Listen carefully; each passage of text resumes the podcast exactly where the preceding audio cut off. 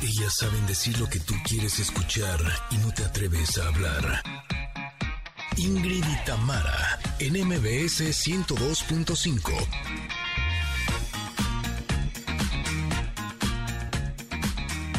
Familia hermosa, excelente martes. Es un gusto poder estar acompañándolos en estos días de vacación para muchos de ustedes. El día de hoy nos va a acompañar Rocío Marfil y en la sección de México Inspira nos contará la historia de Saskia Niño de Rivera, una mujer extraordinaria sin duda. Ya lo verán que sí. Connectors, muy buenos días. También este martes es martes de nutrición. La querida Valeria Rubio, nuestra nutrióloga, nos trae un tema de mucha utilidad. ¿Saben cuál? Todos los beneficios que nos trae consumir pescados y mariscos.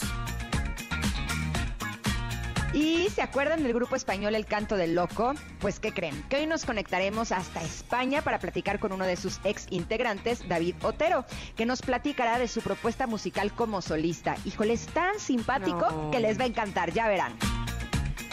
Y también tendremos conexión retro, comentarot, mucha plática, mucha diversión, mucha música. No, no, no, no, quédense. Ustedes son el ingrediente principal en este programa que ya arranca. Somos Ingrid y en MBS 102.5.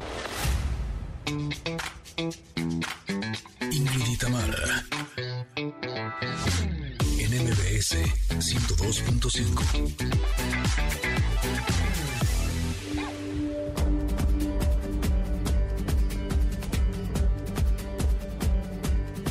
Can you feel it?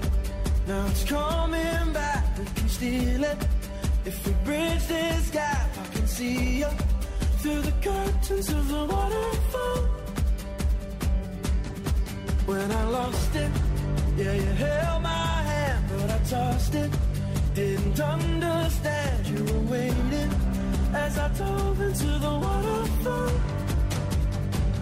Familia, qué gusto que nos estén acompañando este día. Estamos súper contentas de que se estén dando ese espacio en donde los vamos a consentir, los vamos a papachar. Hemos preparado un programa realmente especial para todos ustedes. Espero que hayan amanecido muy bien. El hecho de que los nenes ya no estén en, clases, que estén de vacaciones, híjole, ¿cómo cambia la dinámica, no, Tamara? Total. La verdad, eh, están relajados. Siento que ya estaban cansados y como que ahorita, desde que se despiertan, están de súper buen humor, fluyen perfecto por la vida, ¿no? ¿Cómo están tus niñas? Sí, es que sabes que cuando tienes en la mira muy cerca las vacaciones, ya te desesperas, ¿no? Entonces yo creo que ya estaban desesperadas también. Sí, sí, un poco, pero ahorita ya están, bueno, súper contentos. Eso sí, los tenemos más en casa, así es que tenemos más oportunidades de jugar y de aprender con ellos. Pero eh, yo sé que el hecho de que se estén dando este espacio es algo que se los agradecemos porque entendemos que a veces con los peques en casa no es tan fácil. Así es que gracias, abrazamos con todo el gusto del mundo a todas las personas que nos están escuchando a través del 102.5 aquí en la Ciudad de México, pero también saludamos con todo el gusto del mundo a las personas que nos escuchan en Comitán a través de EXA 95.7 y en Mazatlán en EXA 89.7, a las personas que vayan en el coche, en el transporte público, a los que nos escuchen en el podcast que publicamos todas las tardes, a todos ustedes, gracias, gracias, gracias por estar aquí. Eh, espero que disfruten mucho de este programa. ¿Tú cómo estás, Tam? Muy bien, muy bien. Fíjate que estoy leyendo, bueno, de entrada, bienvenidos todos ustedes que ya saben lo feliz que nos hacen que estén puntualmente con nosotras y que lo hagan así ya muchos desde hace siete meses tenemos ya en este programa, Dios santo, así se pasa de rápido el tiempo. Eh, y otros que se han ido sumando, gracias, gracias, gracias por así hacerlo. Pero me pone muy contenta que hoy es el Día Internacional de las Trabajadoras del Hogar. El trabajo doméstico consiste en el trabajo realizado en un hogar y para él incluidas las tareas domésticas, el cuidado de niños, eh, otros cuidados personales. De manera genérica se puede diferenciar entre remunerado y no remunerado. Trabajo del hogar es el nombre con el que los trabajadoras, trabajadoras y trabajadores reivindican su actividad económica productiva. Si tienen alguna persona que les ayude en casa, valoren y reconozcan su trabajo. Y de verdad que eh, a mí me gustaría proponer esa como pregunta del día. No sé ustedes qué opinen. ¿Qué, dice el público? Eh, venga, yo te apoyo. ¿Verdad?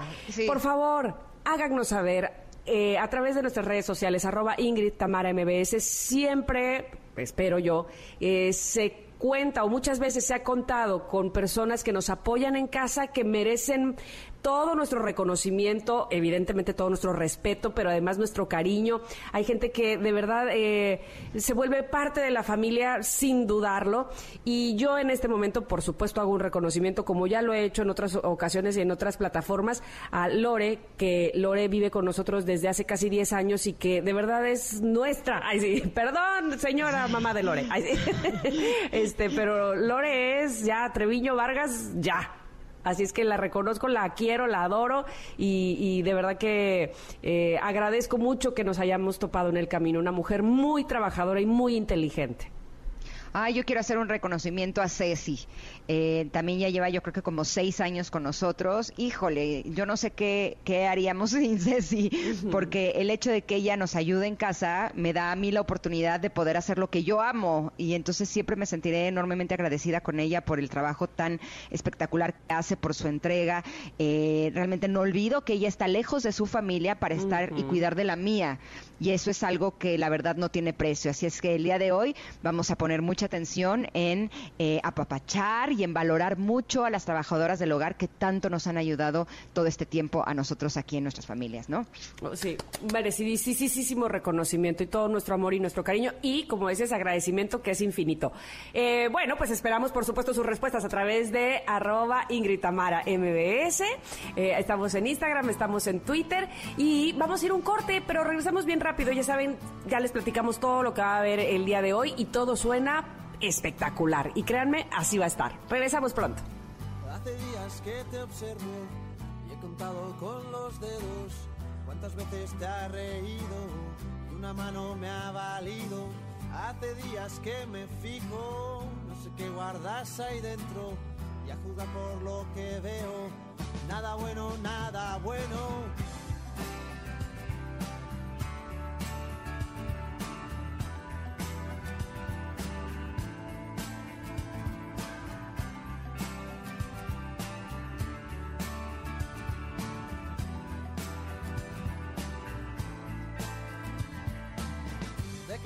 miedo a reír y a llorar luego, a romper el hielo que recubre tu silencio.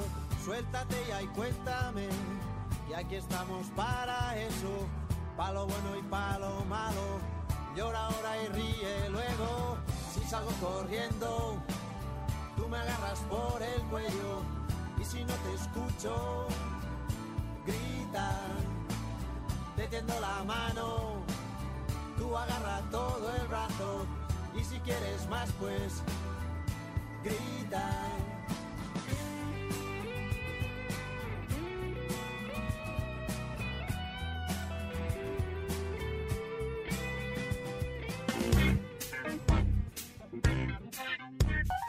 Es momento de una pausa.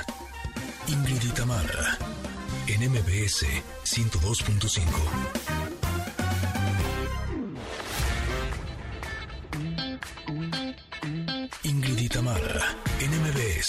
102.5. Continuamos.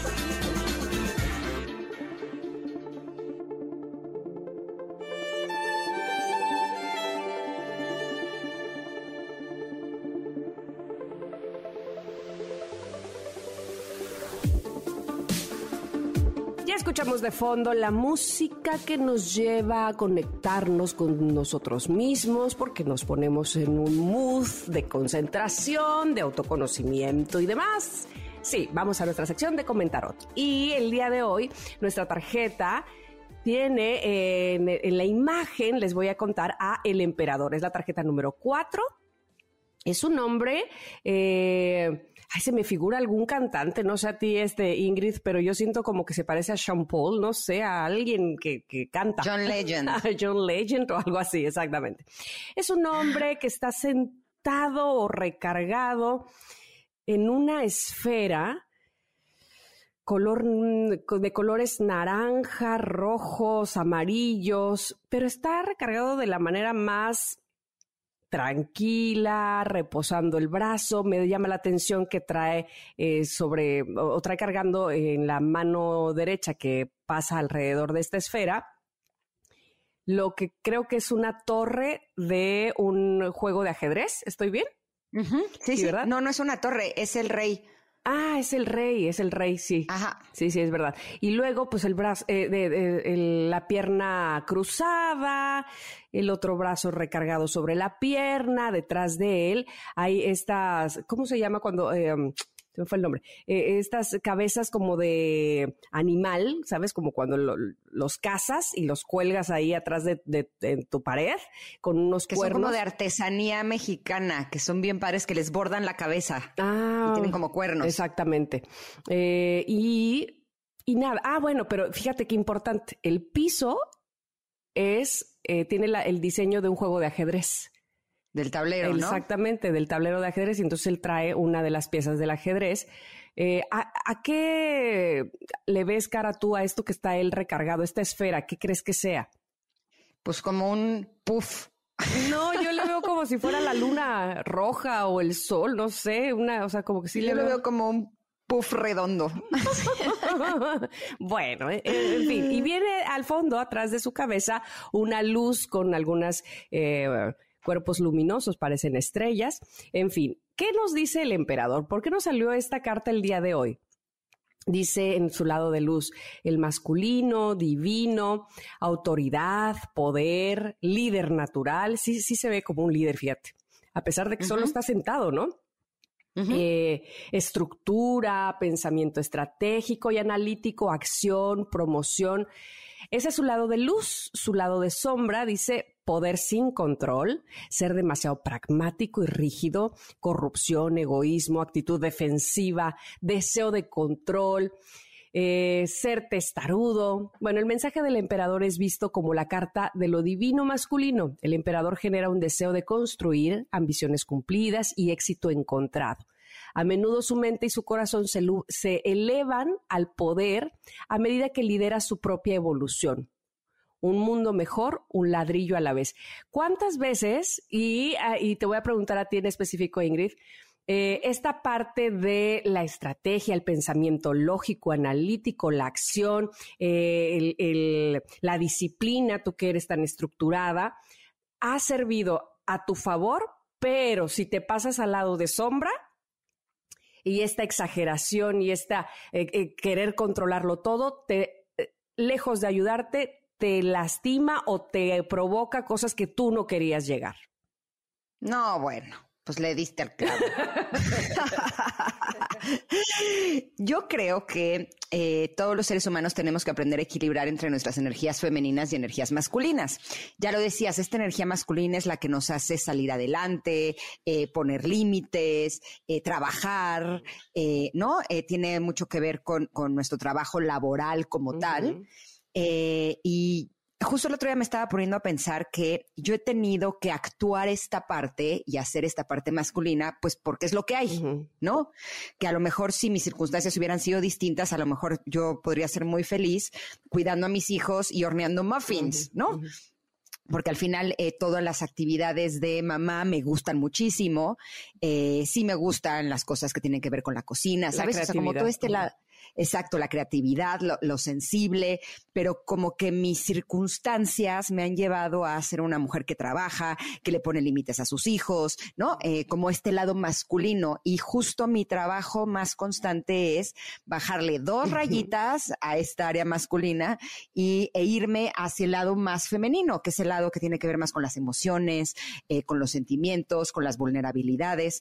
Y, para mí este es un trabajo de todos los días, porque me doy cuenta que se me facilita mucho más, porque es lo que he practicado más, esta parte de estar eh, saliendo adelante y de hacer lo que hace un emperador, ¿no? Oye, pero además eh, qué importante que digas esto, porque quiere decir que pareciera que justamente a ti, bueno, no justamente a ti, pero justamente una personalidad como la tuya, que es tan sensible, tan, eh, tan romántica, tan vulnerable, tan tierna, tan Tú, tú decías el otro día, te autollamabas drama queen, pero no me parece que es así.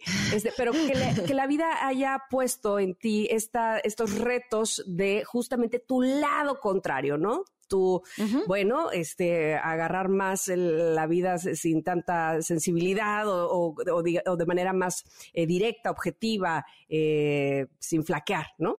No importa si nunca has escuchado un podcast o si eres un podcaster profesional. Únete a la comunidad Himalaya. Radio en vivo. Radio en vivo. Contenidos originales y experiencias diseñadas solo para ti. Solo para ti. Himalaya. Descarga gratis la app. Sí, pues la vida eh, no sé por qué a veces hace las cosas, pero eh, lo que yo siempre digo es lo que hay. Así es que eh, me imagino, puede ir como por ahí, que la intención que tiene el universo, en mi caso en particular, es equilibrarme, porque si no me hubiera puesto estos desafíos, a lo mejor sí me hubiera quedado instalada en esa otra área que es demasiado femenina, aunque sea mujer. Entonces, eh, mi trabajo generalmente es llegar como a ese punto medio entre The Drama Queen, lo que pasa es que tú dices que no, no sientes que yo sea una drama queen porque no me pongo aquí como una drama queen. No he vivido contigo una semana. No te has metido a mi closet. No, de hecho, mis hijos siempre dicen que yo siempre estoy feliz y siempre estoy contenta. Eso es lo que ellos perciben de mí. Pero lo que pasa es que cuando termino mis actividades con ellos, me encierro en el closet y lloro. Y entonces ahí es donde me convierto en the drama queen. Claro, pues hay eh, espacios para todo.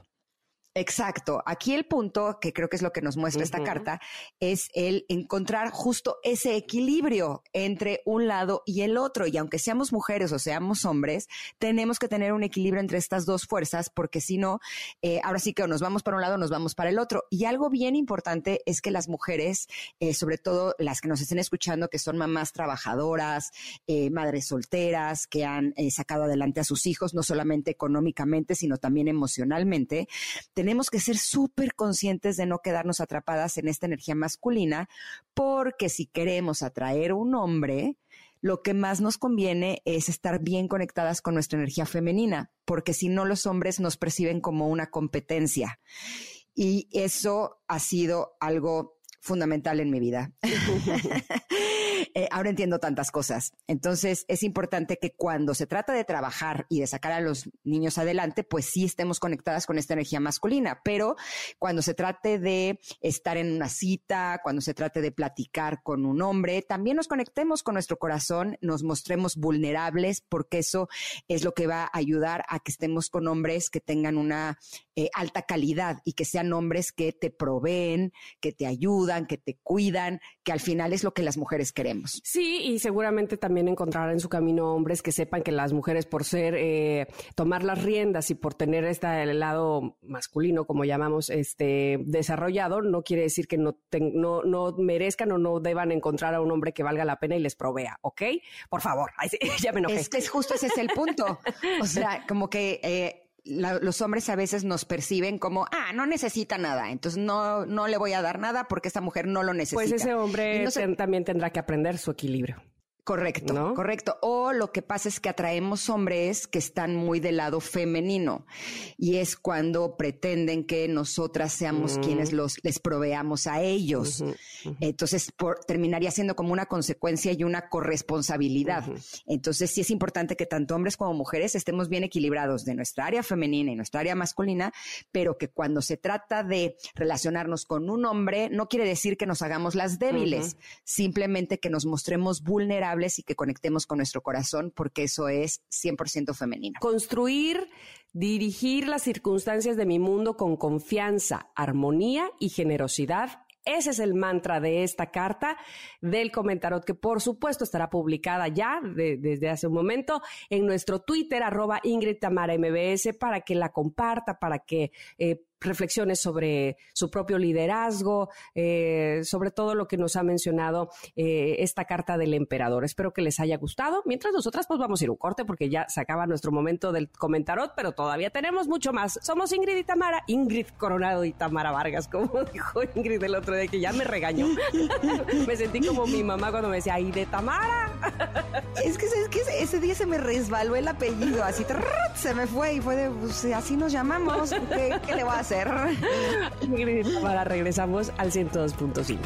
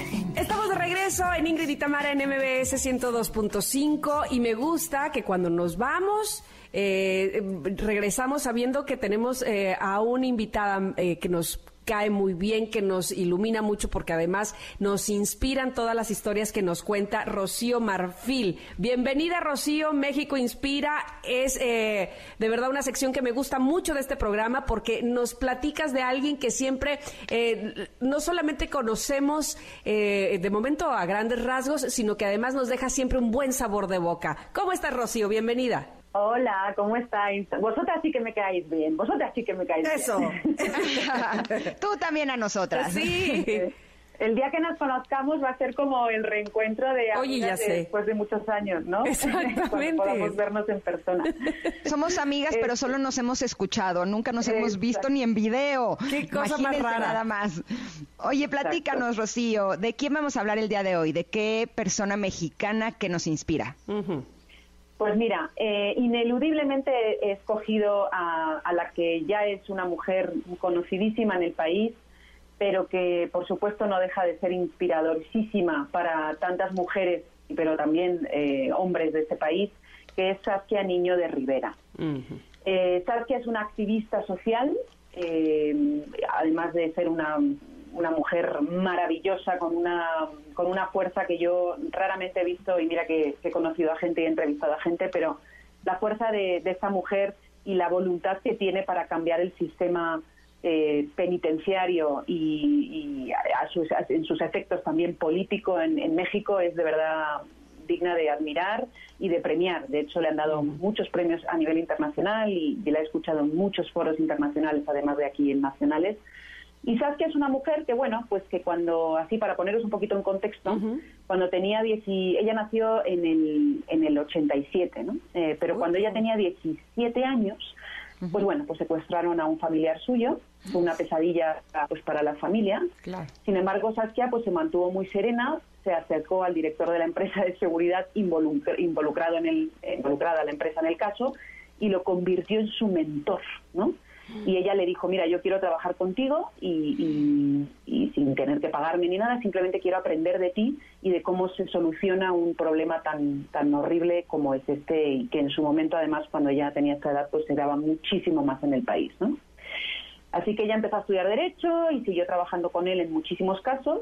Y eh, pues así es como ella empezó a pasar días junto a familias esperando a que los secuestradores llamaran y se solucionaran estos problemas de- de que tenían. ¿no? Entonces ahí es donde ella empezó a entender el dolor mm, que esto causaba eh, a nivel humano y la necesidad, sobre todo, de luchar contra ellos desde una perspectiva diferente. Esta perspectiva eh, la hizo empezar a trabajar en la, en la Coordinación Nacional Antisecuestros, eh, donde se dio cuenta de que tenían que prevenir este tipo de delitos porque la delincuencia estaba causando una crisis social en México. Entonces ella eh, empieza una ONG que se llama Reinserta, eh, que se especializa en remodelar el sistema penitenciario de este país. ¿no? Por ejemplo, uno de los departamentos de Reinserta pues trabaja con gente inocente que está en la cárcel y los ayuda a salir. Pero sobre todo, que es lo que a mí más me, me- me impactó, me llamó la atención, me, me- me influyó y supongo que también por el hecho de ser, de ser mamá, es que eh, ella se dio cuenta de que los niños que estaban presos con sus mamás en las cárceles de México, es decir, que a sus mamás las habían condenado por, por delitos X, los niños siendo menores de 6 y 7 años los, las tenían que acompañar a fuerza a esas mamás en las cárceles. Obviamente, obviamente los niños no habían hecho nada, ¿no? Porque eran niños pues chiquititos, pero tenían que estar con sus mamás por ley. ¿Qué pasaba? Que los niños, o qué pasa todavía, eh, desgraciadamente, es que los niños en esas cárceles, claro, viven una vida, pues os imagináis, se, se producen hasta secuestros desde la cárcel, ¿no? Entonces, los niños viven esta, este, esta situación muy negativa, muy nefasta, a veces hasta los utilizan como mulas de droga dentro de la, de la, de la cárcel, en fin, es una situación terrorífica la que viven. Ella se da cuenta de que cuando ya cumplen eh, siete, creo que son siete u ocho años, y los niños ya tienen que salir de la cárcel, a pesar de que la madre se mantenga dentro, y eh, los recogen, los, los, los amparan, pues un, un eh, pariente lejano, ¿no? Un tío, una tía, en fin, un pariente lejano que normalmente, creo que era un 92% de los casos, pues no se preocupan en exceso de estos niños. ¿Qué pasa con Es estos una niños? carga, ¿no? Efectivamente. ¿Qué pasa con estos niños? Que acaban en los brazos de Lampa. Es decir, Claro, prostitución, efectivamente, prostitución, delincuencia, este narcotráfico, eh, son los que roban y no los, los rateros que llaman aquí, que es un nombre terrible, ¿no? Pero se, convierten al final en delincuentes. Y esto ella dice que es el mayor problema del país, porque al final eh, estamos hablando de que, de que como no hay educación de estos niños dentro de la cárcel, pues claro, pues salen y pasa esto. Entonces ella se ocupa, a través de Reinserta, de darles educación, de que aprendan a leer, de que aprendan a jugar, porque no tenían ni juegos dentro de la cárcel. O sea, no había un, un ¿cómo se dice aquí? Un tobogán, un, una, una- esto que se tiran para abajo, ¿cómo se llama? Resbaladilla. Resbaladilla. Resbaladilla, resbaladilla, perdón. Una resbaladilla, un- un- unos columpios, en fin, no tenían nada, nada. Y encima vivían en este mundo y, por supuesto, pues claro, luego lo reflejaban en el exterior. Entonces, Reinserta se encarga de esto, de, cumplir un- un- una obligación, yo creo que humana, de cuidar a estos niños que estaban abandonados, olvidados. Nadie se había parado a pensar en esto y ella es la primera que lo hace. Y bueno, pues a través de esto, eh, luego también está dedicándose mucho a reinsertar justamente a, gente que es, que es inocente pero que se mantiene en la cárcel por, por delitos que no han cumplido, o a gente que sí ha cumplido delitos pero que, que sí está eh, por la labor de, re- de reinsertarse justamente en la sociedad. Así que me parece una labor no solamente loable, sino admirable y inspiradora y maravillosa. Aquí en Ingrid y Tamara hemos hablado muchas veces que a veces en las cosas malas que nos pasan en la vida, y entre comillas lo malo, eh, puede ser algo bueno para nosotros porque nos lleva a nuestro mejor camino, ¿no? Y me gusta saber de la historia de Saskia porque este es un ejemplo de ello. El haber eh, pasado por una situación difícil en su familia la llevó ahora a ayudar a cualquier cantidad de personas que están en un grupo que es realmente vulnerable y que necesitan de nuestra ayuda. Me gusta mucho porque hay una frase que dice Saskia que dice, juzgamos muy fácil, hay que entender que detrás de cada persona hay una historia que la hizo así. Y creo que esa parte es súper importante para cuando nos enfrentamos a personas que están teniendo actos que nosotros podríamos descalificar, darnos cuenta que a lo mejor están actuando desde sus heridas. Y me imagino que eso es lo que está queriendo también eh, comunicar Saskia, ¿no? Efectivamente, esto que acabas de decir es importantísimo y grandioso porque no solamente a nivel, claro, a nivel eh, límite, que es cuando ya ves que alguien está en la cárcel, entonces eh, nosotros automáticamente los seres humanos pues, juzgamos y no por todo lo que llevamos aprendido con esa intercalada, pues ya mm, por supuesto descalificamos y condenamos. Pero efectivamente, yo la frase que destaqué de ella en mi, en mi libro de Saskia es que detrás de cada persona hay una historia y debemos escucharla antes de juzgar. Guau, Porque pues- efectivamente, y ya hablaré de otro personaje posteriormente con vosotras, hay, hay personas en este país que se están dedicando a ayudar a personas eh, que están dentro de las cárceles, que son lugares tenebrosos en todos los sentidos, a, a- a- a que salgan de ahí porque porque no están ahí primero están ahí porque no han, no han hecho nada sino porque muchas veces las sentencias pues no siempre son lo que deben de ser. Y segundo porque han vivido terribles cosas en su niñez que luego inevitablemente las, las pues las reflejan en su adultez y entonces sí hacen cosas feas digamos pero entonces hay que ayudarlas ¿no? Y hay que enseñarlas y hay que estar con ellas muy pegados, porque esta gente al final lo, lo que más necesita es amor y, es- y ser escuchados, ¿no? Y entonces eh, Saskia creo que hace una labor maravillosa en este sentido y, y efectivamente hay que ir mucho más allá del tema de la cárcel, sino que, oye, un momento, antes de juzgar qué ha pasado con esa persona, cómo vivió, qué le pasó cuando era pequeño o pequeña y por qué es así, y vamos a ayudarla, ¿no?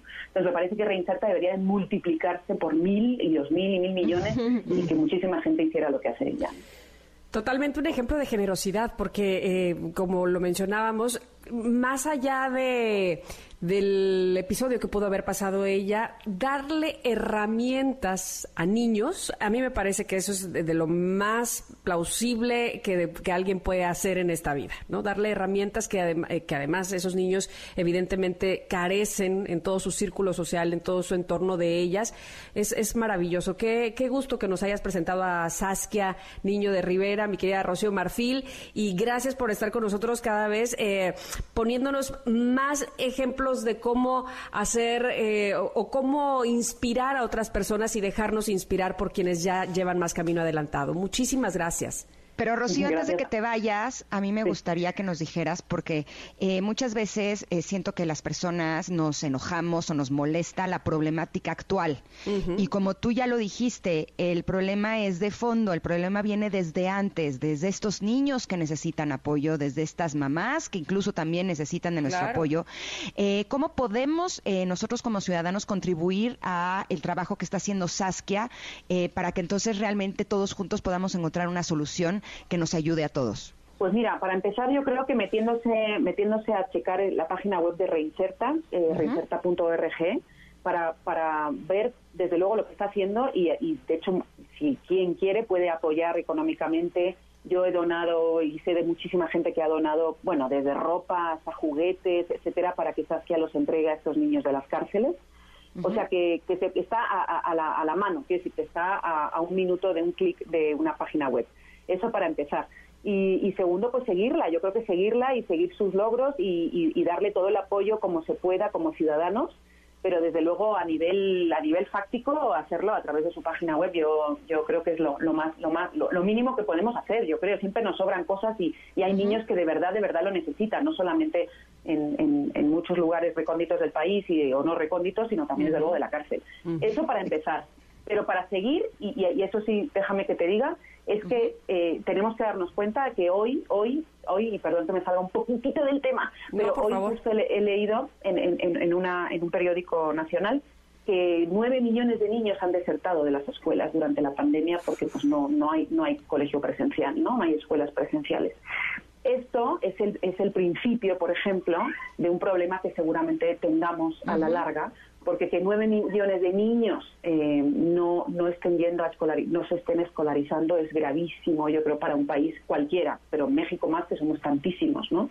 Entonces, ahí está la raíz del problema. Hay que ir a la educación, hay que, hay que estar muy pendiente del crecimiento del humano, del ser humano durante los años más importantes, que son desde luego de 0 a 7, pero también de 7 a 14. Después ya nos, nos volvemos adultos y lo que hemos aprendido ya lo, nada más lo reflejamos, ¿no? Pero es, es, es muy, muy, muy importante. ¿eh? Justo cuando abres la página de Reinserta dice por un México más seguro. Eh, nosotros a través de nuestra ayuda podemos contribuir a que todos estos niños no crezcan tan enojados, de manera que hagan actos que después eh, convierten a nuestro México en un México inseguro. Y ahora que hablabas de la educación, eh, yo soy embajadora de una organización que se llama Save the Children México y tiene justo una, una, una de las cosas que hace es justamente apoyar a estos niños y nosotros lo podemos hacer también a través de nuestros donativos para que los niños puedan estudiar y no pierdan estos años de clases. Así es que son dos opciones. Si ustedes lo que quieren es ayudar, si todos queremos un México más seguro, pues vamos a unirnos y vamos a contribuir a estas causas. Claro Qué maravilla. Qué maravilla que, justamente así se vayan haciendo los lazos cada vez más grandes, las cadenas de favores y, de ayuda y de generosidad cada vez más grandes. Muchísimas gracias a las dos. gracias a las dos, Gracias, Rocío. Te queremos, Rocío. Ojalá que te podamos conocer pronto. Muero por tener que en cabina. Claro que sí, claro que sí. Os mando un abrazo enorme. Igualmente, abrazo enorme para ti. Siempre. Siempre gracias, ¿eh? De verdad. Gracias. me encantan estas historias. Realmente sí me siento como inspirada. Y es que, sí, es que sí podemos, sí podemos hacer algo por nuestro país, ¿no? Es cuestión nada más de darnos el tiempo y de tocar nuestro corazón y ser generosos. Porque además eh, hay tantas historias, hay tantos temas en los que podemos ayudar que sería muy ilógico que si se tienen las ganas, se tiene la inspiración, no volteemos a nuestro lado y de verdad demos la mano, ¿no? Exactamente. Oigan, nos vamos a ir a un corte, pero regresamos. Todavía tenemos mucho más este día aquí en Ingrid y Tamara en MBS 102.5. Regresamos. Es por ti que empieza un nuevo día. Ay, ángeles. Ángeles entre nosotros. Ángeles entre nosotros. Dos, tres horas para disfrutarte y dos de cada siete días para darte un pasaje en la más bella historia, mi amor. Dos, tres horas para contemplarte y dos de cada siete días para darte. Me acomodo en un rincón de tu corazón. Dos, tres horas para disfrutarte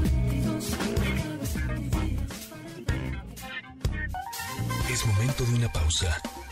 Ingrid y Tamara, en MBS 102.5.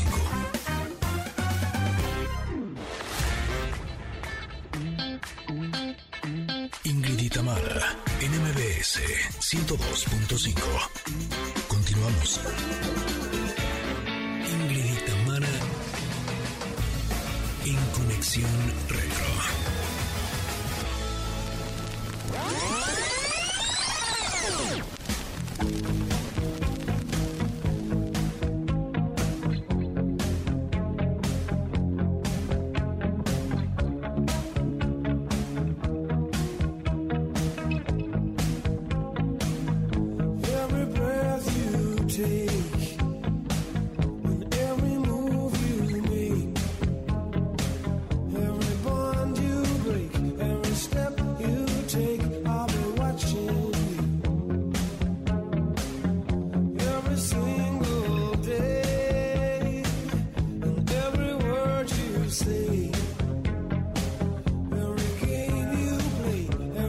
Pues ya escucharon. Every Breath You Take de The Police, es la canción dedicada el día de hoy a la conexión retro, Eh, esta canción que nos quite el aliento, como dice su letra, eh, porque cada vez que respires con esta canción puedes disfrutar de cada una de sus notas, que es algo realmente espectacular.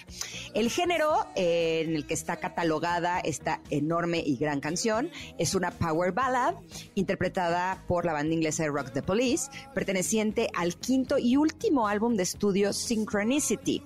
Esta canción fue escrita por Sting y se convirtió en el mayor éxito de 1983, encabezando la lista Billboard de los 100 sencillos más vendidos durante ocho semanas, siendo el único sencillo de la banda en esta tabla, perdurando así hasta el día de hoy como insignia tanto de Sting como de The Police. Sí, qué, qué maravillosa canción.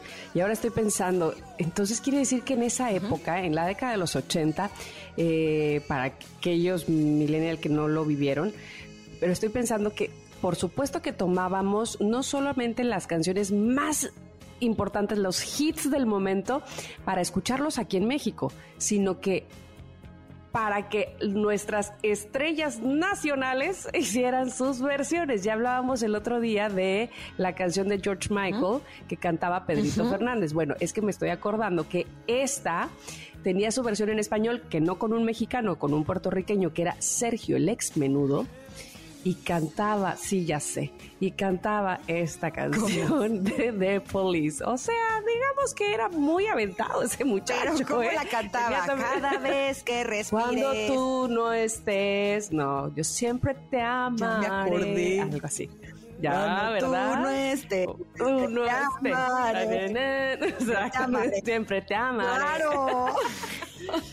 Ay, de veras, qué valentía. Ahora te voy a decir una cosa. Entonces, bu- Eh, hay una Sí, cantante que sí hacía este tipo de covers y debo decir que sí me gustaban. Y es Yuridia. ¿Te acuerdas? Yuridia. Su primer Ah, disco sí, era sí, puro cover de este tipo de canciones que son grandes. Cuidaditos. Y la verdad, sí le salieron bien padres. O sea, sí me gustaban. cuidaditos y con esa voz, ¿no? Bueno, pues sí, también, ¿no? Hay una gran No diferencia. es lo mismo Sergio el ex menudo Exactamente. que Yuridia, pues sí, guardando las distancias, con todo el respeto del mundo, pero pues, pues sí hay niveles. En, el- en la calidad de voz e interpretativa de un cantante, ¿no? Sí, como de que no. Oigan, fíjense que gracias a esta canción, Sting ganó el Grammy de la edición de 1984 a la canción del año. Y The Police consiguió el premio a la mejor interpretación pop por un dúo o grupo. Pero además está situada en la posición número 84 de la lista de las 500 mejores canciones de todos los tiempos, según la revista Rolling Stone. Y me pregunto, ¿esta será de las canciones? Luego les pasa y tú sabrás que eres, eh, que- eres cantante y además estuviste en un grupo, habrá eh, o hay canciones, estoy segura, que a los artistas dicen, ah, ya esta, esta ya no, esta la he cantado 15 mil millones de veces. ¿Será que le pase a, a Sting con Bueno, también creo que hay niveles, ¿no? no, no, pero bueno, que tú estás en ese Sí, mundo. o sea, pero yo sí me acuerdo que al lugar al que llegara me ponían la ventanita y llegaba la gente así y me hacía el pasito así de arriba, abajo y me hacían cara de te estamos complaciendo, te estamos poniendo tu canción y yo, gracias, me siento muy halagada, pero así como que tener ganas de escucharla otra vez.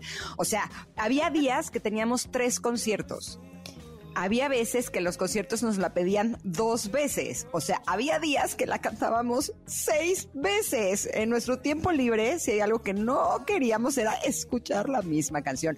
Pero yo no sé si aplique lo mismo cuando la canción es de tu autoría y es como tu hijito. ¿Me explico? O sea, sí creo que el amor que le puedes tener a esa canción. Tu bandera. Exacto, debe de ser distinta. Pero, eh, ay, yo creo que Policy le cantaba su canción. no, evidentemente le gustaba. Lo que no, lo que no sé es si. Bueno, sí, seguramente la cantaba sí pero o sí. Yo creo ¿no? que en sus hasta conciertos. la mejor canción te termina cansando, ¿no? Un poco. Sí, y sobre todo sí, cuando sí, la has cantado tanto. Oye, pero bien. ¿qué La pasar en broma antiquilada. 1983? Fíjate que el 6 de enero vinieron los Reyes Magos, pero además en los Estados Unidos se funda la banda Red Hot Chili Ay, me Peppers. encantan. Luego deberíamos de hacerle una conexión de reto, away, retro away, a. Other Side, que me gusta mucho. O Give It Away, Give It Away, Give It. Away Now. Give it away. Give It Away, exacto. O Californication. No, bueno, en Como fin. siento que Red Hot Chili Eh, Peppers ¿qué saca más? como mi lado rockero, mi lado rebelde. Malo. Exacto. De hecho, una vez iba en el coche y puse la de Other Side y no me acuerdo con quién iba, que volteó y me dijo, Ah. ¿a poco te gustan esas canciones? Y yo, sí, yo soy rockera. ¿Qué? Si te ves bien fresa. Y yo, no, sí me gusta Red Hot Chili Peppers. Eh, también el 8 de abril, la película británica Gandhi ganó ocho premios Oscar. Órale. Mm, Y el 19 de enero en Estados Unidos anuncian el Apple Li- Lisa, el primer computador personal liberado al comercio de la empresa Apple Computer Inc., que tiene una interfaz de usuario gráfica y un ratón. ¡Ay, mira! La primera vez que se ve el mouse. Órale. El 17 de noviembre de 1983, en México, se forma en la clandestinidad el EZLN, o sea, el Ejército Zapatista de Liberación Nacional. Así es. Y el 29 de diciembre del 83, Carolina de Mónaco, princesa de Mónaco y duquesa de Valentinois, se casa en segundas nupcias con el multimillonario italiano Stefano Casiraghi. Estábamos viendo el otro día a sus hijos, a Carlota, a Andrea y no me acuerdo cuál es el otro. Híjole, ahora sí que qué bonitos están de su cara. Le- qué bonitos le Qué quedaron, bonitos ¿verdad? te quedaron de su cara. Están bien guapos todos, la verdad. Estábamos ahí chismeando para ver cómo se veían después de varios años. Oigan, y a los nacimientos incómodos, eh, el 9 de marzo de 1983 nació Maite Perroni, actriz y cantante mexicana, ex integrante de RBD. Ay, aquí le mando un saludo, por cierto. Y el 25 de noviembre también le mando un saludo a Patti Cantú, cantante mexicana, eh, muy talentosa y cantautora. Exacto. Además la hemos tenido aquí un par de veces. Un par Qué nos cae, es de nuestras amigas. ¿Estamos de acuerdo? O sea, ya es amiga de Ingrid y. Tamara y que venga el día que quiera porque nos cae perfecto. Es bienvenida por acá. Y en las defunciones, el 14 de mayo de 1983 fallece Miguel Alemán Valdés, presidente mexicano entre 1946 y 1952. Él había nacido en Así es, bueno, pues, 1903. Tres, exacto. Esta fue nuestra conexión retro. Espero que les haya gustado. Seguramente sí, la canción es maravillosa y usted la disfrutó. Pero por lo pronto vamos a irnos a un corte porque regresamos, obviamente, con más información. Todo aquí en este lugar, en el 102.5, con Ingrid y Tamara. Every smile you fake, every claim you speak, I'll be watching you.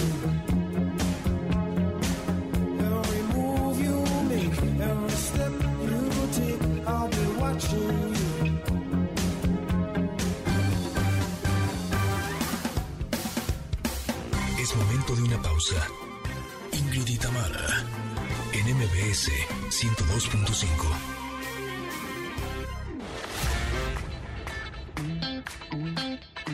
Ingrid y Tamara, en MBS 102.5. Continuamos.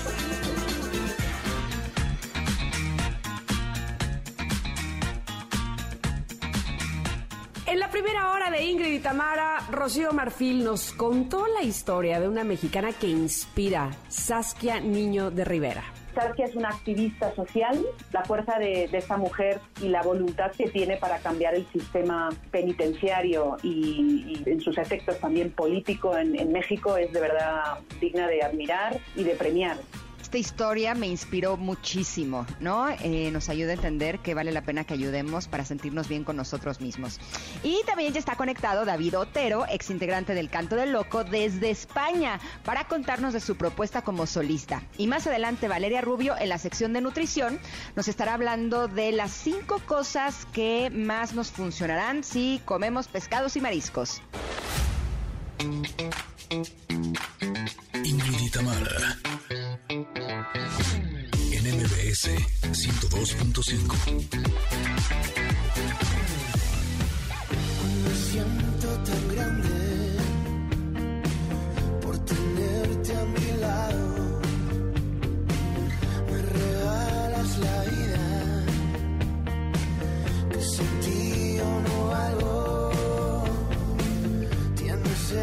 silencio esos ojos tan maos, el hermano pequeño al que quiero y extraño. Nada te haría tan especial discutir o hablar, comunicarte de forma que te entiendan tantos. Tienes ese don que te hace mejor sensibilidad, mucho cariño que regalar, te necesito tanto y pensando sinceramente te quiero. Amigos de MBS 102.5 y que escuchan este programa Ingrid y Tamara, tenemos una entrevista que ya de inicio, detrás de todo, ha estado muy divertida. Ustedes no están para saberlo, pero yo sí se los voy a contar porque me encanta contar todo, desde agarró y dijo. Fíjense que, eh, entre otras cosas que nos ha dado este confinamiento, esta pandemia y demás, ha sido buscar nuevas maneras tecnológicas para no dejar de eh, poder entrevistar a nuestros artistas, poder seguir conociendo su música y demás. Es el caso con el artista que tenemos el día de hoy, que él está en Madrid, Ingrid, como saben, está en Ciudad de México, esta que les habla Tamara está en la ciudad de Veracruz, pero juntos pues buscamos plataformas para poder enterarnos de su música. Ha sido un verdadero relajo porque hemos entrado, salido de la plataforma, ya nos hemos reído, ya llevamos no sé cuánto tiempo y todavía no sé, David Otero, ¿cómo estás? No te he preguntado. Bienvenido seas. Muy bien, la verdad es que estoy fenomenal. Te estaba comentando yo también, fuera, como decía, fuera de cámaras, pero como no hay cámaras aquí es audio, fuera de audio, fuera de grabación, digo, no quiero más plataformas en mi vida, ya las tengo todas, no quiero más, por favor, estoy harto de plataformas. Pero mira, estamos ya en una donde podemos escucharte perfectamente estando tú en Madrid y donde nos puedes platicar precisamente de tu disco Otero y yo, que nos da muchísimo gusto poder conocer. Cuéntanos. Bueno, pues la verdad es que un placer, mira, hay que agradecer también a este tipo de cosas que, que te permite llegar a, rincones lejanos del mundo en un momento como este en el que sería imposible de otra manera, ¿no? Y, bueno, la suerte que tenemos de hablar un poquito por aquí y contaros que acabo de sacar un disco nuevo em, que, que, repasa mis 20 años de, carrera musical, desde el canto loco, que fue mi primer proyecto, hasta mi segunda etapa, que fue el pescado, eh, y ahora como mi proyecto como David Otero, que es mi nombre eh, que me pusieron mis papás y con el que me presento ahora desde hace ya unos años. Eh, y en el que repaso mis, mis 20 años de canciones, ¿no? Yo creo que mi vida está llena de canciones, he tenido la suerte de tener un montón de canciones escritas a lo largo de todos estos años y he recogido un poco las, las que más significado tenían para mí, las he empaquetado de nuevo, las he vuelto a revisar y, y bueno, pues la verdad es que es un disco muy bonito que empezamos a editar y a, compartir con la gente hace un año y que ha acompañado a mucha gente durante esta, esta pandemia también y que hemos acabado ya de, de mostrar todo hace unas semanas al público. ¿no? Oye, pero a ver, tú decías que tus padres te pusieron este nombre, ¿no? Tú eres David Otero, este disco se llama Otero y yo. ¿Quién es Otero y quién eres tú? Ah, ¿Es un amigo imaginario o es tu parte creativa con tu parte terrenal? O a ver, ¿cómo por qué es esta, esta, este señalamiento de Otero y yo? Tiene mucho de psicoanálisis esto, ¿eh? De, de- de- Oye, oye, así somos aquí. Muy bien. Lo que ganas Profundas. es de investigarte a ti mismo, ¿no? De dónde, dónde sacas esos alter egos, ¿no? Que te pones. Bueno, Exacto. fíjate, eh, nos gusta, a mí me, me encanta el nombre desde que arrancó este proyecto, precisamente porque daba lugar a muchas interpretaciones, a incluso a una duda, ¿no? De quién es ese Otero y quién es ese yo, y dónde está el límite entre cada uno, y quién es el artista y quién es la persona, todas esas cosas que te pueden pasar por la cabeza con este título. Y realmente a lo que alude, como es un disco de colaboraciones y, de, y han participado eh, muchos artistas que son artistazos increíbles de, la escena musical española. eh, ese Otero me pertenece a mí, me lo quedo como apellido y ese yo se lo apunta a cada uno de estos artistas que, Mm. que ha participado conmigo. Entonces, cuando dicen ¿en qué disco has participado? He participado en el disco de Otero y yo, ¿no? En el que ha participado Otero y yo. Eh, ¿Quiénes lo habéis hecho? Otero y yo, ¿no? Alude más a eso que a otra cosa. Mm, ok, ok. Oye, platícanos, porque dices que hace un año que, que salió este disco Otero y yo, y justamente hace un año las cosas empezaban a pintar de manera diferente, ¿verdad? A como estamos justamente hoy en día. Sí. Eh, Bueno, Seguramente tus planes eran otros para promocionar Otero y yo. completamente distintos, sí. Ha habido una reestructuración de toda la planificación de este disco. Eh, por suerte nos hemos adecuado muy bien a, a lo que nos ha ido aconteciendo. Eh, el disco en un formato total eh, ha visto la luz hace una semana y media, pero el primer single del disco lo, lo, edita- lo sacamos eh, un poquito antes de la, de- de la explosión esta tan loca que ha habido, ¿no? Y, y, por supuesto nos han re- re- dado la vuelta y, y ha sido como una especie de torbellino a todos los planes de marketing que teníamos con respecto al disco, pl- planes de lanzamiento, fechas de grabaciones, videoclips, eh, formas de terminar el disco, masterizarlo, mezclarlo, todo, todo, todo ha sido un caos y nos ha enseñado mucho a cómo eh, poder sobrevivir ante unas circunstancias especiales y cómo rehacer nuestros métodos de trabajo, de estudio, grabación y tal.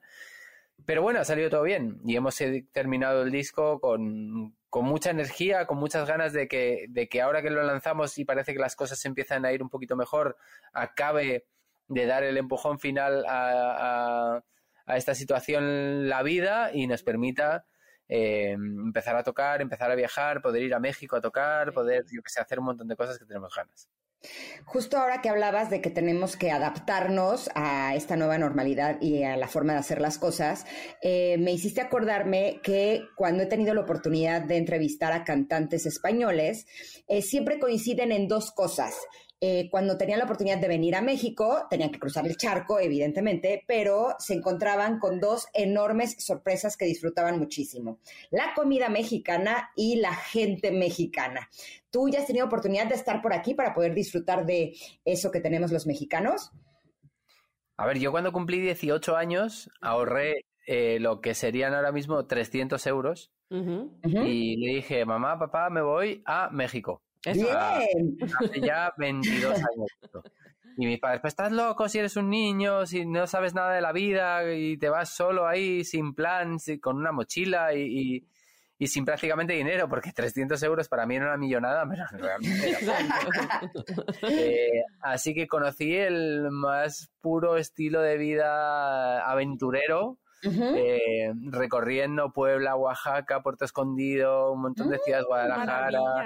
Eh, y co- en, en- subido a autobuses de una ciudad a otra, durmiendo en hostales pequeñitos, eh, lo más barato que se podía para que el, durase, el dinero te durase lo máximo posible.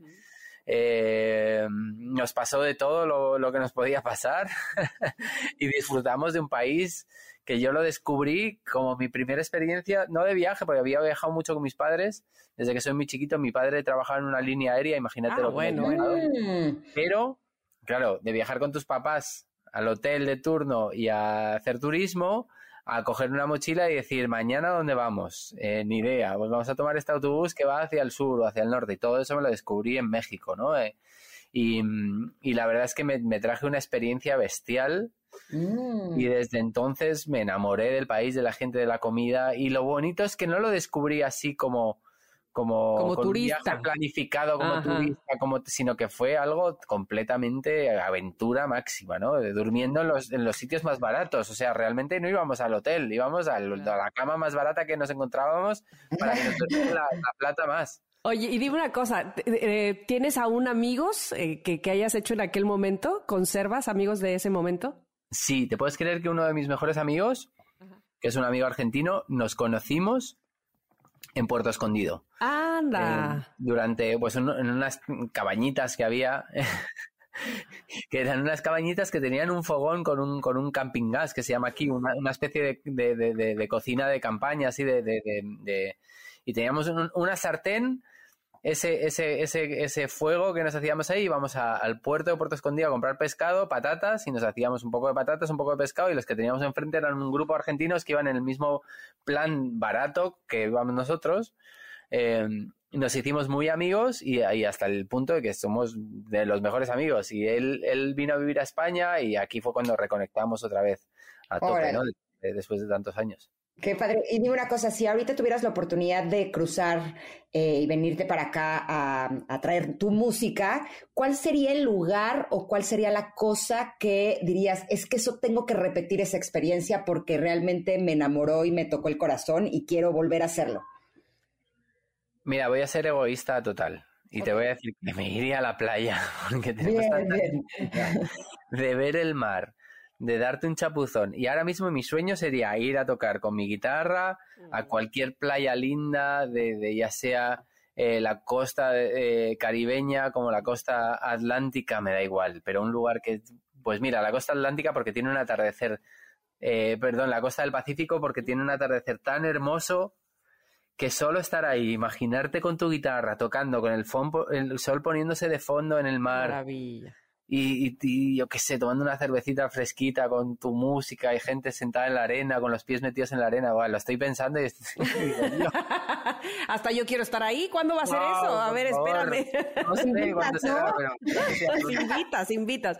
Oye, David, regresando a, a Otero y yo, eh, Sí, dejando Este- de soñar, ¿no? Dejando de soñar. pues, pues porque ya se me está an- antojando y no voy a ir. A ver, espérame. regresando al disco, eh, tenía yo eh, la inquietud de preguntarte. Dices que repasaste como tus 20 años de música. Cuando uno vuelve atrás, de repente a uno le pasa que dices, ay, ¿cómo pude escribir eso? O al revés, dices, qué bonito, esto lo rescato, esto es, es parte de mi esencia. ¿Qué te pasó a ti cuando fuiste para atrás y volviste a esta música que hiciste antes? Obviamente recogí las canciones que me, que me hacían sentir lo último que me has dicho, ¿no? Qué lindo esto que, esto que hicieron. Si no, hubiera sido una zancadilla, me hubiera puesto una zancadilla a mí mismo corriendo y me hubiera caído. Eh, no, hay cosas que, que he escrito durante mi vida, canciones que digo, digo, madre mía, este tema, uff, no lo volvería a cantar, never. Pero en este caso, en este caso he cogido lo que más me... he agarrado los temas que más emoción me hacían sentir a día de hoy, muchos años después de haberlos escrito, y esos son los que han pertenecido a este, a este proyecto, ¿no? Y ahí he tenido la suerte de haber compuesto canciones que han sido muy importantes para la historia de la música en español en España y que han significado muchas historias y, muchos momentos bonitos para mucha gente y que siguen siendo en la actualidad eh, siguen accediendo mucha gente, gente nueva, gente joven que no las conocía, gente más mayor que, recuerda con ellas historias de su vida, ¿no? Eso es lo bonito de hacer este trabajo. Eh, David, no solamente eres muy talentoso, sino que además eres sumamente agradable. Hemos disfrutado muchísimo estos minutos que hemos tenido contigo. Dinos dónde podemos encontrar eh, Otero y yo. Bueno, pues en Spotify, por supuesto, está ahí en, todas las plataformas de, reproducción de música online, eh, desde YouTube hasta que se metan en mi Instagram, David Otero Music, en Twitter, estoy en todos lados, como todo el mundo. Eh, y sobre todo, pues eso, donde, donde más gente me oye es en las plataformas de streaming. Eh, en Spotify tienen toda mi música y espero que alguien escuchando esta entrevista diga, ostras, pues si venga, si voy a ir a, Acapulco a un concierto de Videotero, a meterle los pies en la arena y a verle en el atardecer, antes me tengo que saber sus canciones. Entonces que se metan y que... No, y aunque no vayan a Acapulco, de verdad le- les recomendamos al mil por ciento. Si no conocen la música de David Otero, se están perdiendo de un gran cantante. Te agradecemos mucho, David, y te mandamos un abrazo hasta Madrid. Y ya no odies las plataformas, que también por esas este, estamos juntos. Exacto, te tenemos. Te tenemos. Las odio un ratito hasta que nos ponemos a platicar y ahí se me va. Ah, bueno, bueno. bueno. Oye, dime una cosa, para salir a corte, ¿qué canción te gustaría que programemos de Otero y yo? Pues mira, hay un tema muy lindo con Carlos Sadness eh, que se llama Manuscrito en invierno. Mm. ¿Y por qué es especial para ti? Bueno, re- realmente creo que es el que mejor impacto puede tener en México porque Carlos Sadness es un artista ya muy conocido ahí y, y tiene como su público, su fan base ahí grande en México y es el, el single que estamos enfocando más hacia, hacia México. Perfecto, va que va. Te mandamos un abrazo enorme hasta España. Un beso grande, muchísimas gracias. Un besito. Bye. Nosotros nos vamos a un corte, pero regresamos porque tenemos todavía muchas cosas muy hermosas para ustedes aquí en Ingrid y Tamara en el 102.5 de MBS Noticias. Volvemos. Sé que andas elegante y yo siempre te quiero encontrar. Tengo ganas del peligro de tus ojos jugando conmigo.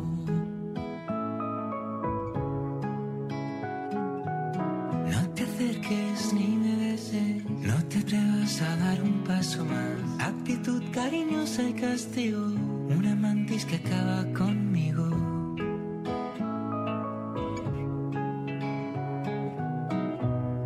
Cuando te tengo aquí, no necesito más.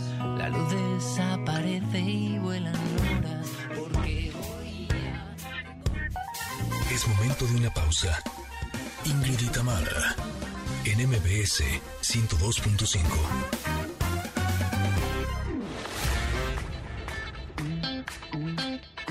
Ingrid Tamara, en MBS 102.5. Continuamos. Sitting on a bench waiting for the teco guacamole. Carne con frijoles. Carne con frijoles. Waiting for the sun to shine, hoping for the chicken yakisoba. Connectors, qué bueno que se quedaron con nosotros el día de hoy, porque miren, yo sé que siempre decimos lo mismo en cada sección, pero es que este programa está hecho no solamente con gente profesional, con gente de primer nivel, sino con grandes amigos que nos hacen pasar eh, este programa muy felices, muy contentos con toda la información que nos comparten y que nos ayuda a crecer en diferentes ámbitos.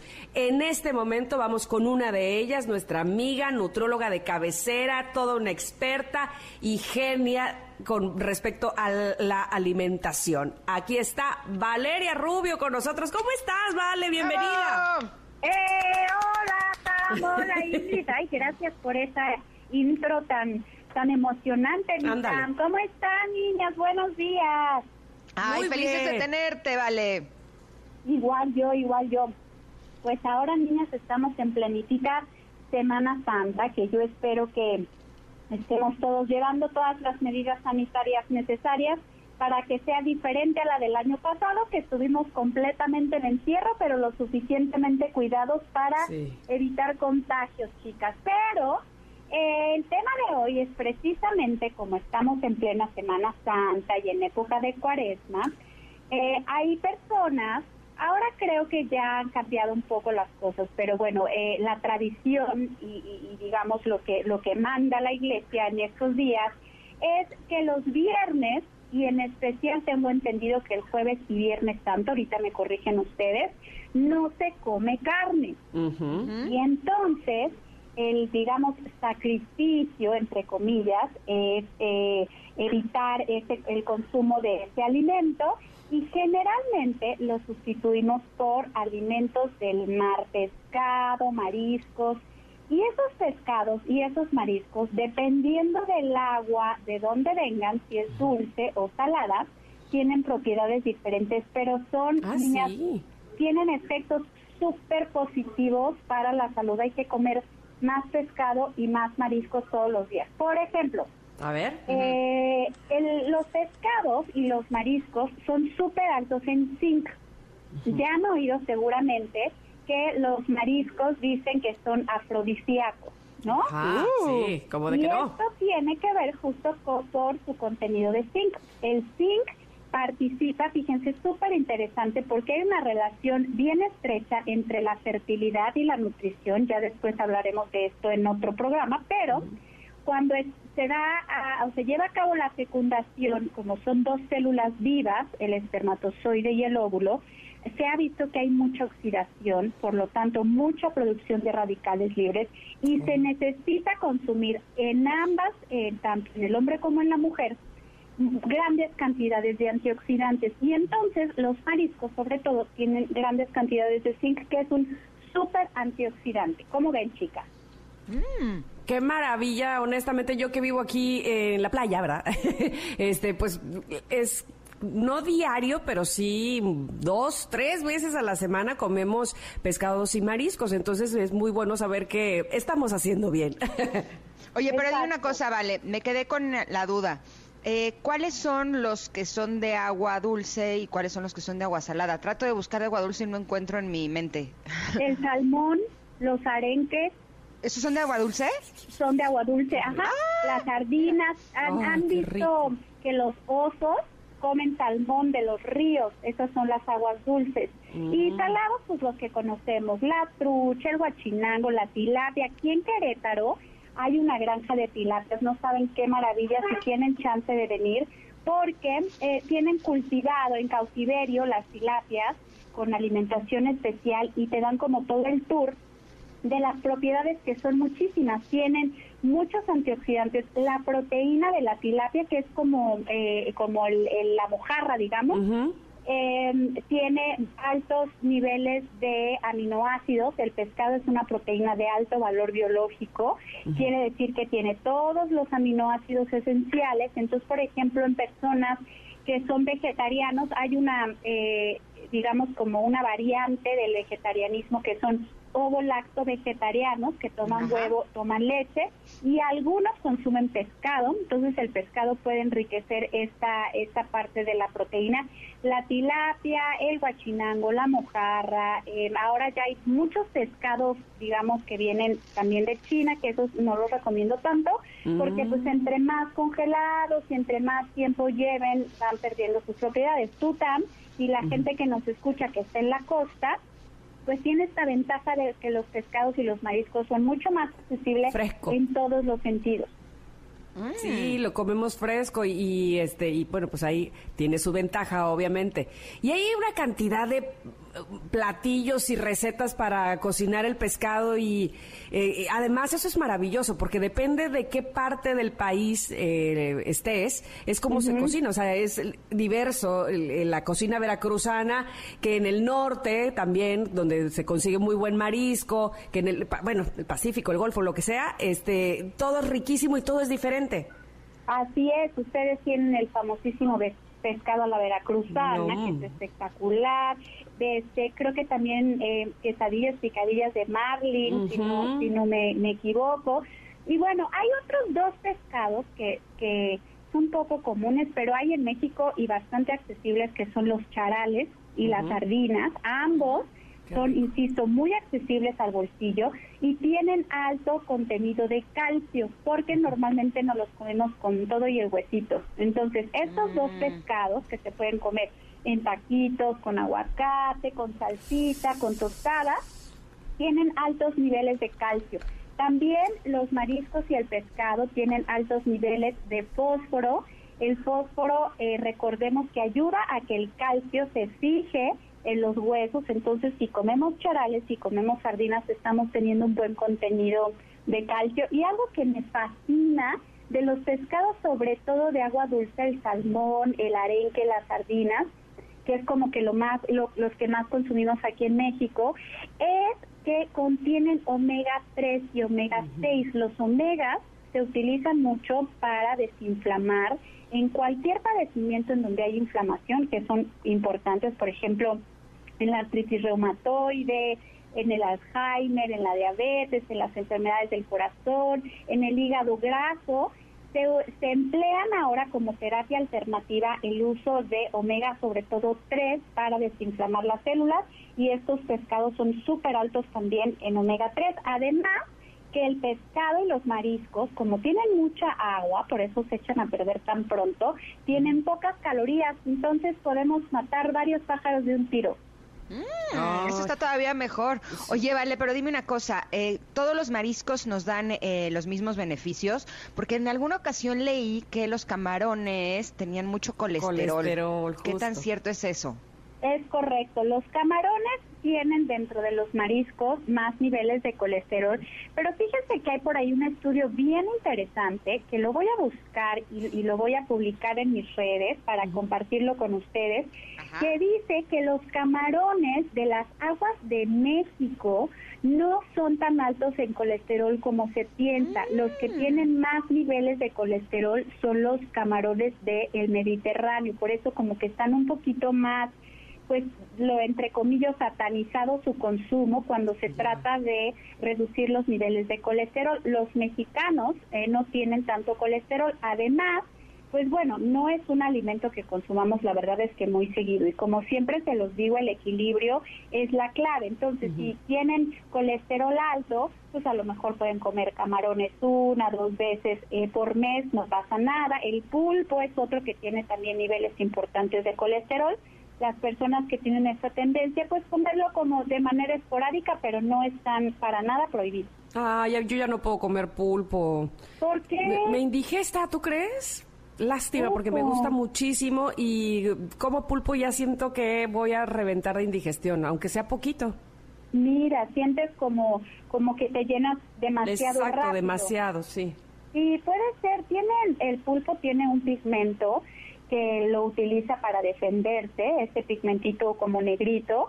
Y bueno, pues puede ser que sea hasta como un tipo de intolerancia alimentaria, tan como sucede a muchas personas con los ostiones, con los camarones. Es muy fácil que la gente tenga alergia a este tipo de alimentos porque, bueno, tienen alérgenos que pueden provocar eh, enfermedad en algunas personas. Pero bueno, los que no y tenemos la gran dicha de poderlos comer, eh, recetas hay muchísimas. A mí me encanta hacerlos. Obviamente, si lo hacemos frito, si lo hacemos capeado, pues bueno, ya toda la ventaja de lo de bajos en grasa, bajos en calorías se le quita, pero los podemos hacer al horno, así como ustedes, Sama, la veracruzana, en empapelado, con pimiento, champiñones, cebollita, un poquito de ajo, un chorrito de aceite de olivo, sal de mar, pimienta y queda buena. Ay, por favor, ya, no digas más. Necesitamos irnos a un corte en lo que yo me como una manzana que tengo a la mano y regresar contigo, ¿vale? ¿Te parece bien?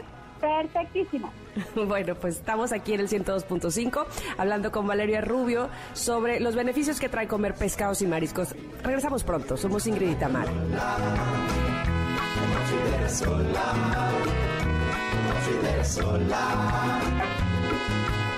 Ay, mami, ¿qué está haciendo? ¿Dónde va? Ay, papi, no sé.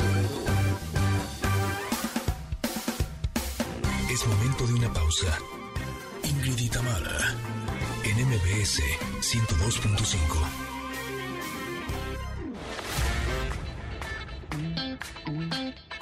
Ingrid y Tamara, en MBS 102.5. Continuamos.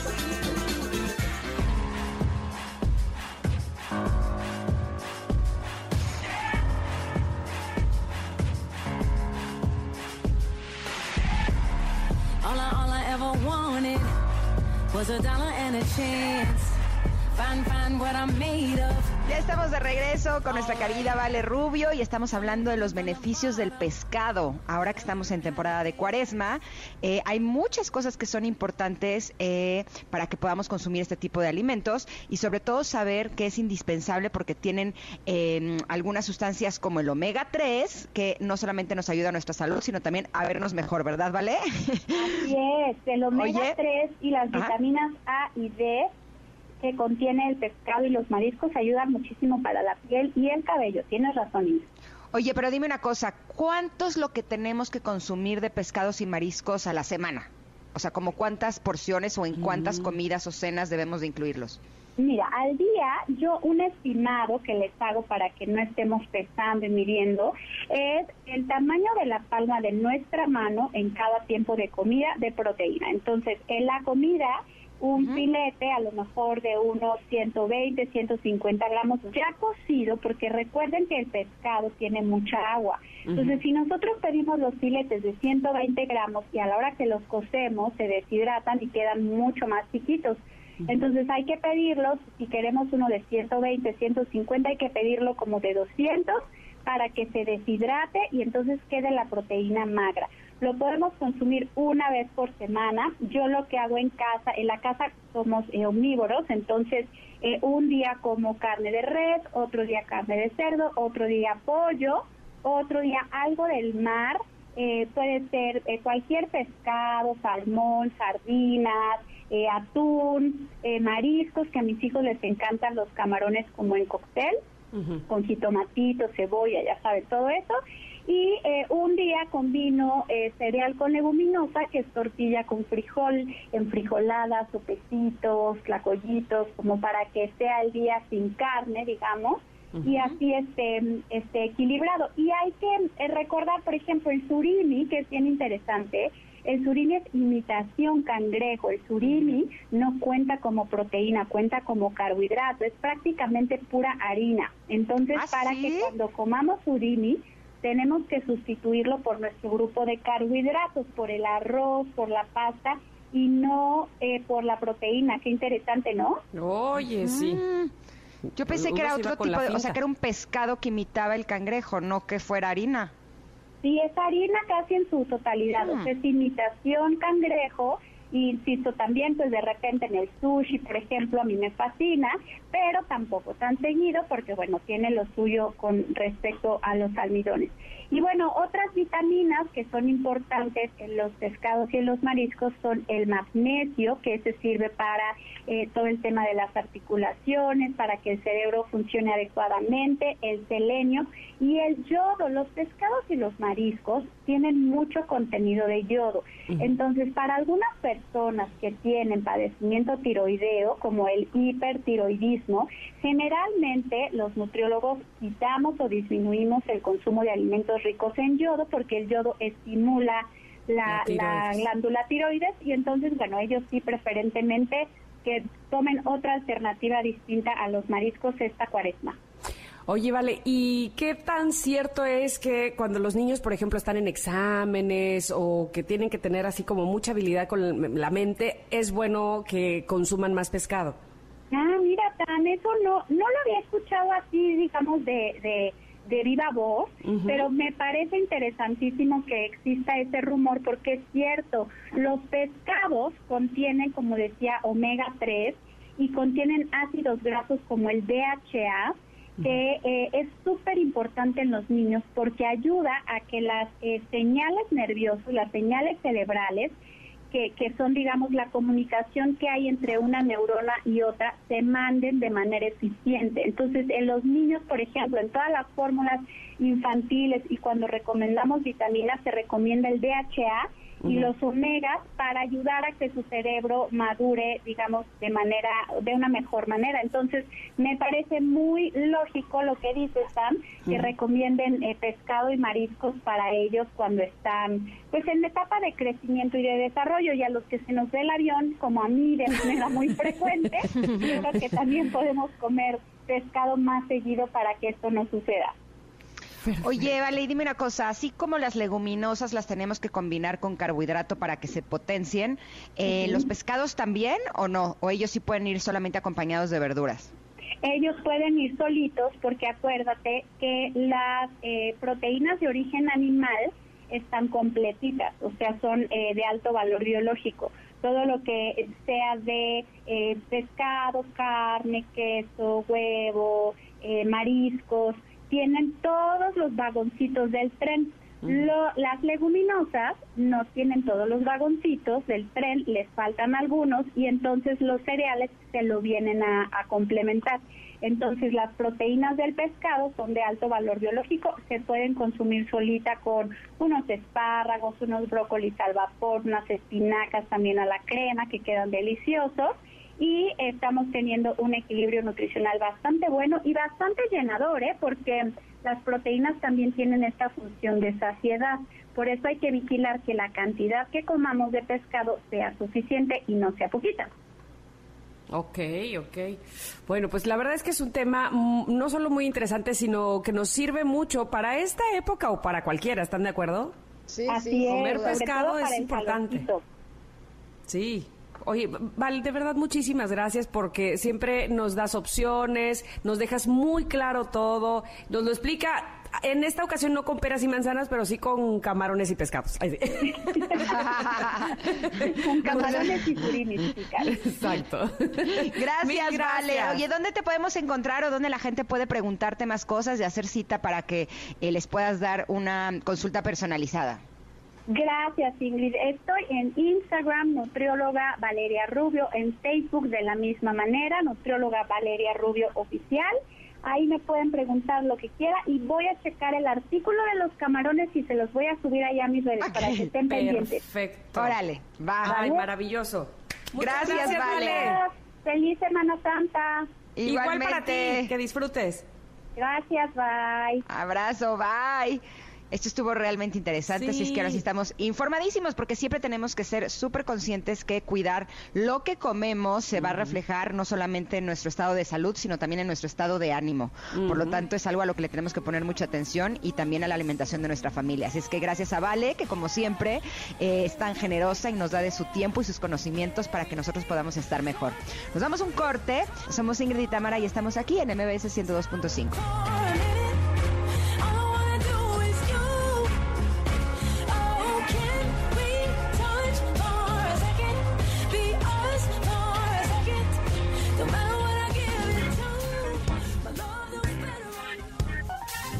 momento de una pausa. Ingrid Tamara, en MBS 102.5.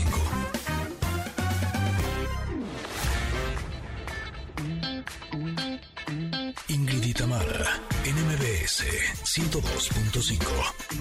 Continuamos.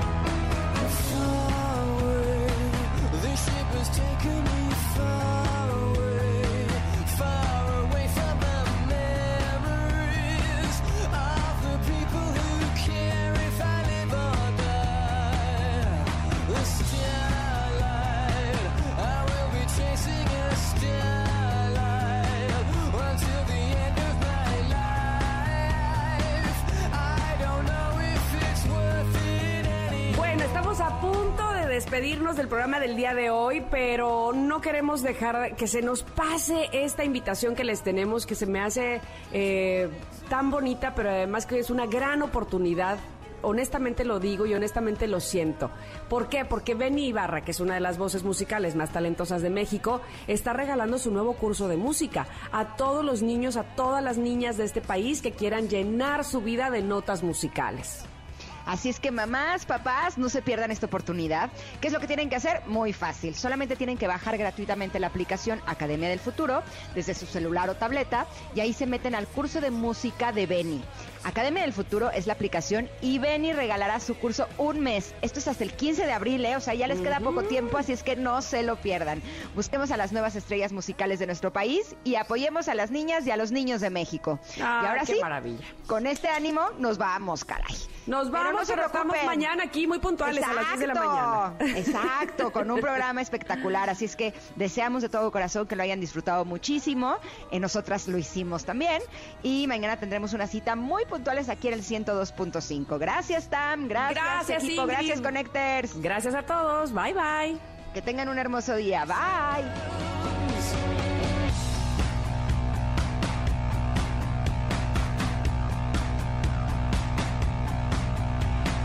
I